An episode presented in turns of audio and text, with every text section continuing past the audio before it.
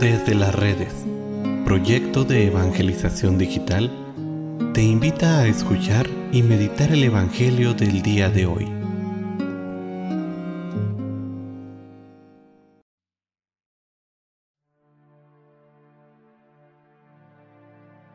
El día de hoy, sábado 23 de julio, escuchemos con atención el Santo Evangelio según San Mateo. En aquel tiempo, Jesús propuso esta otra parábola a la muchedumbre. El reino de los cielos se parece a un hombre que sembró buena semilla en su campo. Pero mientras los trabajadores dormían, llegó un enemigo del dueño, sembró cizaraña entre el trigo y se marchó. Cuando crecieron las plantas y se empezaba a formar la espiga, apareció también la cizaña.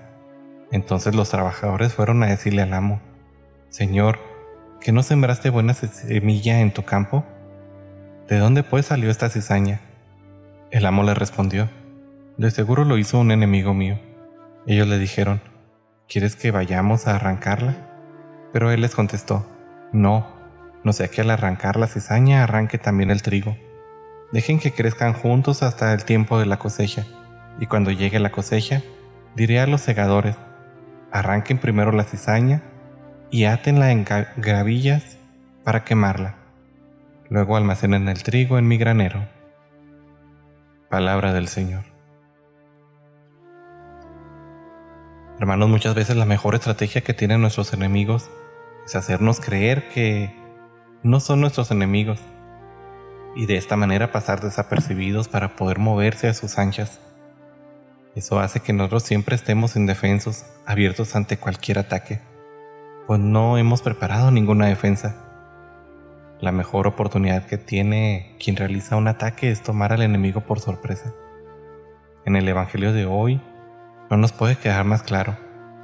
Tenemos un enemigo que busca nuestra destrucción. Él realiza sus obras en la oscuridad para tomarnos por sorpresa.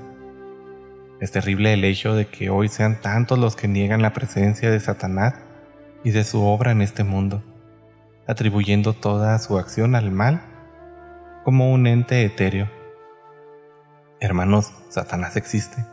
Y como lo dice San Juan, se ha establecido entre él y nosotros una guerra que no terminará sino hasta el fin de los tiempos. Debemos estar preparados para su ataque y saber que se mueve con gran astucia, buscando nuestra destrucción, pues es un enemigo feroz que quisiera vernos descender junto con él al infierno. La oración y la vida de fe son la mejor defensa contra todos sus ataques.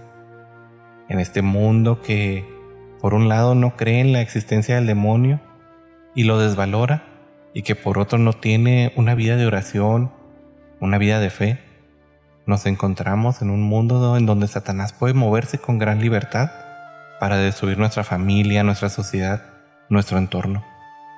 Es por ello que en la medida en que haya luz en tu vida, podrás descubrir con más claridad sus obras y estar siempre protegido y alerta.